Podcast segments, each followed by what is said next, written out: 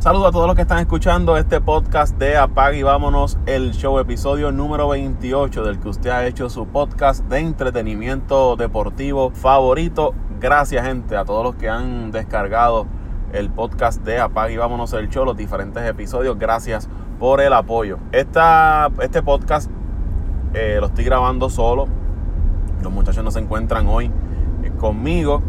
Lo estoy grabando fuera del estudio donde normalmente se graba, por eso quizás escuchen el ruido ambiental. Lo estoy haciendo eh, ya bajando, saliendo de, mi trabajo. Y es una edición especial porque voy a estar hablando sobre lo que ocurrió en la fecha límite de cambio del béisbol de las grandes ligas. Que sin duda el cambio más significativo que se dio fue el que llevó a Zach Greinke al equipo de los Astros de Houston, convirtiendo sin duda alguna esa rotación de los Astros en una de las mejores del béisbol de las grandes ligas, en una rotación muy sólida y que lleva a los Astros a ser sin duda el equipo favorito para ganar la serie mundial, un equipo con buena ofensiva, buena defensa, ahora con esa rotación de Justin Verlander Zach Greinke, Garrett Cole, Wade Miley, que está como el vino, mientras pasan los años mejor lanza, y un relevo que le está haciendo el trabajo. Así que los Astros se convierten para mí en el equipo favorito para llevarse la, la serie mundial. Ellos adquieren a Zach Greinke, que en esta temporada tiene 10 victorias, 4 derrotas, efectividad por debajo de los 3 puntos. Eso fue con el equipo de, de Arizona. Un veterano, muchos dirán que ya está viejo porque tiene 35 años, pero con todo y eso está lanzando muy bien, ha sido consistente durante toda su carrera, lanzador veterano que sabe cómo lanzar y, tiene experiencia añadiéndole más a esa rotación del equipo de, de Houston. Va a ser la gente libre en el 2022. Muchos dirán que el contrato de Green es un contrato exagerado, que quizás por eso eh, Arizona no lo pudo mover a otro equipo y solo un equipo que se arriesgara a pagarle ese contrato se iba a llevar a Green, lo hizo Houston. Y estuve leyendo y encontré de que Houston no va a pagarle todo lo que le resta del contrato a Grinky. Va a ser parte de solamente lo que le va a pagar. Que eso también beneficia al equipo de Houston. Y Houston lo adquiere sin dar a sus mejores dos prospectos, que es Kyle Tucker y Forrest Whiteley. Si se desprenden de Corbin Martin, Seth Beard, Joshua Rojas y Buskauskas, que son buenos prospectos, pero no son sus top prospects, ¿no? no son sus prospectos 1 y 2, por decirlo así, del equipo de, de Houston. Tucker ha sido rankeado como el prospecto número uno de los Astros por varios años. Así que se movieron los Astros, hicieron esa movida a punto de terminar la fecha límite de, cambio, que era 4 de la tarde, hora de, Estados Unidos. Y que ese equipo de Houston, como hizo el año que consiguió a Verlander en una movida de último momento, pues refuerzan su, su rotación, encabezada por Justin Verlander, Gerrit Cole y ahora Zach Greinke, una rotación bien, bien sólida, la que consiguen los Astros de Houston. Y hablando de rotaciones de lanzadores, Interesante fue el caso de los Mets de Nueva York, que habían estado sonando rumores desde la temporada pasada de que ellos iban a salir de Jacob DeGrom. Finalmente le extendieron el contrato. De Noah Syndergaard, de Zach Wheeler, no lo hicieron. Este año volvieron los rumores, incluso se habló de que iban a salir del puertorriqueño Edwin Chugar Díaz, su cerrador, que habían adquirido mediante cambio en la temporada muerta del equipo de, de Seattle. Y todo el mundo se quedó esperando qué iba a hacer el equipo de los Mets. Si iban a cambiar a, Noah Syndergaard, se hablaba de los Bravos, se habló en un momento de los Yankees, se habló de Minnesota, se habló de varios equipos que estaban interesados en Syndergaard. Los Astros sonó fuerte que iban fuertemente de que iban a adquirir a Zach Wheeler. Eh, Chugal Díaz fue interesado por los Bravos de Atlanta, al igual que otros equipos. Boston, se llegó a hablar de que Sugar Díaz ya había sido cambiado al equipo de, las Medias Rojas de Boston. Finalmente nada de eso ocurrió. Los Mets se quedaron con Noah Syndergaard, se quedaron con Sugar Díaz, se quedaron con Zach Wheeler y para sorpresa de todos, en una movida adquirieron, que no ocurrió hoy en la fecha límite de cambio, sino que ocurrió en días pasados, a Marcus Stroman del equipo de los Blue Jays de Toronto, que Stroman también era otro lanzador que había sido interesado por los Bravos de Atlanta, por los Yankees de Nueva York, entre otros equipos, pero finalmente los Mets se quedan con Stroman y lo que dan por él tampoco fueron sus mejores eh, dos prospectos ni sus prospectos más rankeados en, su finca. Así que yo entiendo que esa movida de los Mets fue una, una gran movida. Aquí eres un lanzador como Stroman que ha estado teniendo una gran temporada. Entonces fortaleces aún más esa rotación de los Mets con Jacob DeGrom, con Syndergaard, con Wheeler, con Mats y ahora con Stroman. Es una rotación muy buena. Siempre está el factor salud, que es lo que ha afectado esa rotación de los Mets por los pasados años, pero saludable y siendo consistentes. Los Mets tienen el picheo para hacer un empuje y entrar por el wild card de la Liga Nacional.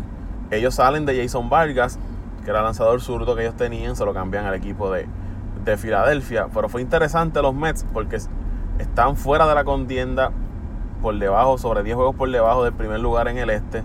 Pero en el wild card todavía están en pelea y todo el mundo pensaba que los Mets se iban a rendir, que iban a hacer a salir de sus mejores lanzadores, reforzar su finca, pero no lo hicieron, adquirieron entonces a Marcus Stroman en una movida interesante que tiene todavía a muchos analistas y conocedores del béisbol dándole vueltas y buscando por qué los Mets hicieron eso.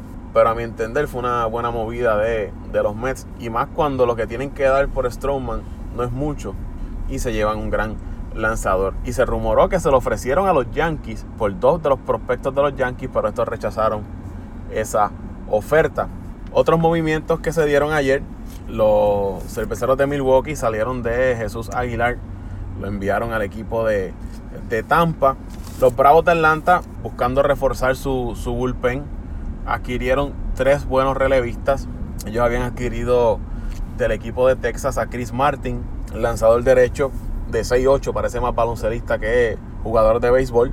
Adquieren a Mark Melancon del equipo de San Francisco, que ustedes y los que han seguido el béisbol saben que era el closer del equipo de, de San Francisco en los pasados años. Veterano, buen lanzador. Y entonces traen del equipo de Detroit a Shane Green, que está teniendo una gran temporada con Detroit, efectividad en 1.18 como cerrador y fortalece ese equipo, ese cuerpo de relevistas de los Bravos que durante la temporada no ha sido lo mejor. Hemos visto, por lo menos yo que sigo a los Bravos, he visto juegos de los Bravos que tienen ventaja de más de 5 o 6 carreras entrando a la séptima, octava, novena entrada. Y hemos visto cómo en, en un abrir y cerrar de ojos los relevistas le desperdician esa, esa ventaja. Ahora ellos esperan que con estos tres lanzadores que adquieren puedan entonces reforzar es el, bullpen para que entonces puedan cerrar los juegos como se espera. Se esperaba que ellos movieran también sus fichas y adquirieran un iniciador. No lo, no lo hicieron. Están dando la oportunidad al cuerpo de lanzadores inicialistas que ellos tienen para entonces dedicarse a, reforzar el bullpen como, como hicieron. Atlanta adquiere estos lanzadores, tampoco tiene que dar a sus mejores prospectos, manteniendo prácticamente intacta su finca. Atlanta se ha convertido en un equipo que cree mucho en el talento joven que tiene en su finca. Así que refuerza su bullpen, pero sin sacrificar a lo que tiene en sus fincas. Los Cubs de Chicago adquirieron un relevista David Phelps del equipo de Toronto. Adquieren a Nick Castellano, guardabosque y tercera base de los Tigres de Detroit, bateador que debe ayudar esa alineación del equipo de, de los Cubs de Chicago. Bateador que le batea muy bien a los zurdos. Chicago había tenido problemas con los lanzadores zurdos. Adquieren también del equipo de, de Houston, lo cambian por el puertorriqueño Martín Machete Maldonado a Tony Kemp, guardabosque y segunda base. Vemos al equipo de Chicago trayendo dos jugadores que te pueden jugar más de una posición, algo que le gusta mucho al dirigente Joe Maddon buscando también darle versatilidad a ese line-up de los Cubs de Chicago. Chicago muchos de los seguidores estaban esperando que ellos hicieran algo para reforzar el bullpen. Hay que dejar claro que ellos firmaron los pasados meses a Craig Kimbrell para que fuera su, su cerrador. El caso mismo de los Bravos de Atlanta, se esperaba que ellos buscaran un lanzador en la fecha límite de cambios, pero ellos habían firmado a Dallas Keuchel en los pasados meses. Un cambio que para mí me llamó también la atención fue el del equipo de los Rojos de Cincinnati, los Padres de San Diego y, eh, y Cleveland, los Indios de Cleveland, donde Trevor Bauer pasa de Cleveland al equipo de los Rojos de Cincinnati. Bauer había tenido un incidente los pasados días donde fue sacado del partido, no le gustó, cogió la pelota, la lanzó por encima del guardabosque central. Luego el dirigente Francona lo regañó allí mientras estaba en el terreno de juego. Luego Bauer se disculpó, pero ese, esos cambios eh, de temperamento de Trevor Bauer ya indicaban que su salida era inminente del equipo de, Cleveland y ese incidente eh, colmó la copa y entonces los indios salen de Trevor Bauer, un gran lanzador. Pero Cleveland confía en su cuerpo de lanzadores. Ahora ellos esperan el regreso de Corey Kluber, que ha estado lastimado.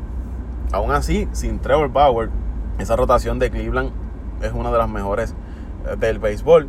Bauer termina con el equipo de, Cincinnati. Eh, los padres, ellos reciben a Taylor Trammell, guardabosque, prospecto número uno del equipo de, de, Cincinnati. Pero el equipo de Cleveland se desprende de Bauer, pero adquiere a Yaciel Puig del equipo de Cincinnati, que estaba teniendo una buena temporada, 22 cuadrangulares, 51 anotadas, 60 sobre 60 remolcadas, se había robado 14 bases. Adquieren de los padres a Franmil Reyes, guardabosque, que no era muy bueno con el guante. Se espera que esté jugando ahora eh, como bateador designado en ese line-up del equipo de, de Cleveland. 27 cuadrangulares, 46 remolcadas, apenas 24 años. No es agente libre hasta el 2025. Además adquirieron un lanzador zurdo que es Logan Allen. Lo interesante es que el equipo de Cleveland, su ofensiva durante la temporada no había sido la mejor. Ahora añades estos dos bateadores derechos que tienen fuerza. Tú solo añades a un, a un Francisco Lindor, a un Carlos Santana que está teniendo una gran temporada. José Ramírez ha comenzado a batear poco a poco. Y el equipo de Cleveland de estar atrás en esa división central ya se encuentran a uno o dos juegos detrás del equipo de, de Minnesota.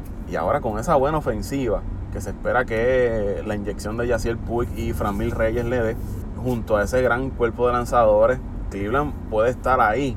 Y si yo fuera Minnesota, no me confiaría de la ventaja que tengo sobre el equipo de, los indios de Cleveland. Eh, otros equipos hicieron movimientos, quizás movimientos pequeños, no de tanto nombre, para reforzar áreas. Eh, los Atléticos de Oakland reforzaron su picheo. Los pasados años Oakland ha sido un equipo que le ha apostado todo a, su picheo. Adquirieron a Tanner Roark del equipo de, Cincinnati. Eh, los Nationals adquirieron también relevistas para seguir reforzando su bullpen, que no ha sido el mejor durante la, la temporada. Aún así, los nacionales están peleando ese wild card y a seis juegos se encontraban del equipo de Atlanta. Lo mismo los Phillies de Filadelfia adquirieron a el guardabosque Corey Dickerson del equipo de los Piratas.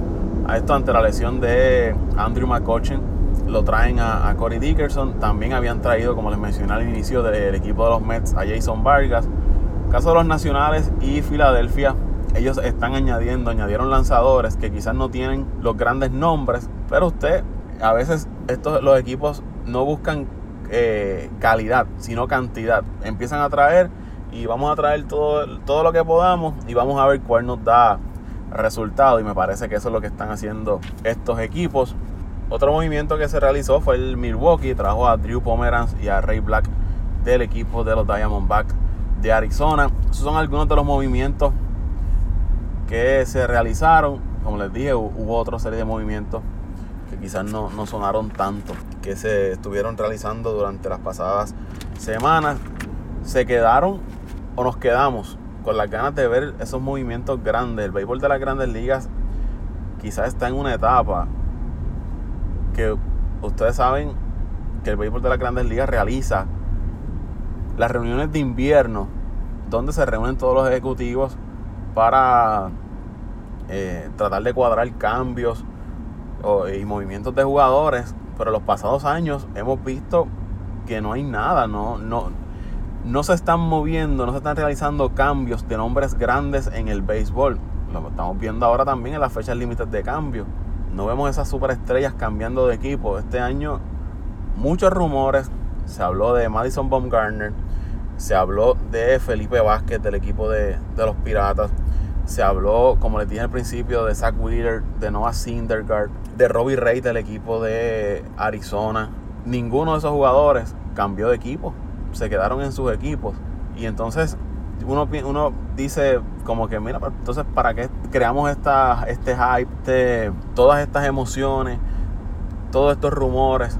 Si al final del día los jugadores se permanecen, los grandes nombres se quedan en los, en los equipos. Claro, hay otros factores como los contratos que tienen, equipos no se quieren arriesgar a adquirir jugadores entrados en edad, a dar sus mejores prospectos por adquirir un jugador solamente que te esté dos meses o un año.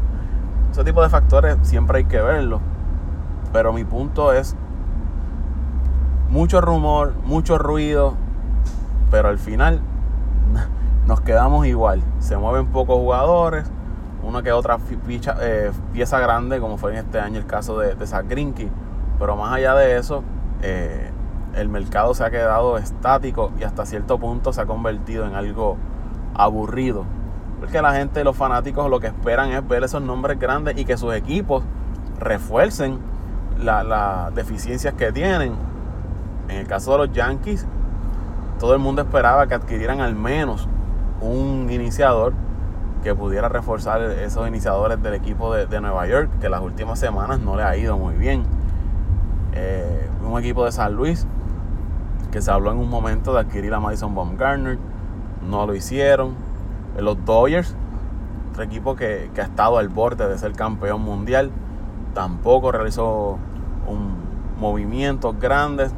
Si los Dodgers tienen una finca de grandes jugadores, de prospectos, y ellos aparentemente le van a, dar en estos meses la oportunidad a esos jóvenes de entrar al béisbol de las grandes ligas y contribuir al equipo de los Dodgers. Eso es básicamente lo, que les quería comentar, un breve resumen de lo que ocurrió en la fecha límite de cambio. Ya en los próximos días estaremos entonces todo el combo completo de Apague y Vámonos el Show, hablando y, analizando un poco más sobre todos estos movimientos que se estuvieron eh, realizando. Gracias por escucharnos. Les recuerdo dejar su comentario, suscribirse al podcast para cada vez que hagamos un podcast nuevo eh, le llegue la notificación a su teléfono. Riegue la voz y déjele saber a sus amistades y familiares que el podcast de Apague y Vámonos, el show está disponible. Hasta la próxima ocasión familia, los quiero. Un abrazo a todos.